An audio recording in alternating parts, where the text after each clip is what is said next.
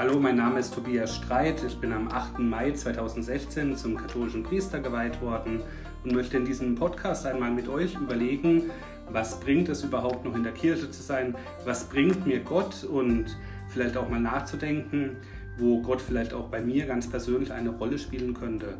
Gleichzeitig möchte ich euch mal einen Einblick geben und auch mit ein paar Vorurteilen vielleicht aufräumen, was denn so ein Priester auch macht oder was ein Pfarrer auch so den ganzen Tag erlebt. Denn auch so Sprüche wie heute noch Pfarrer werden und du darfst wirklich keine Freundin haben und bist du verrückt, all das sind natürlich auch Dinge, die ich auch immer wieder gehört habe.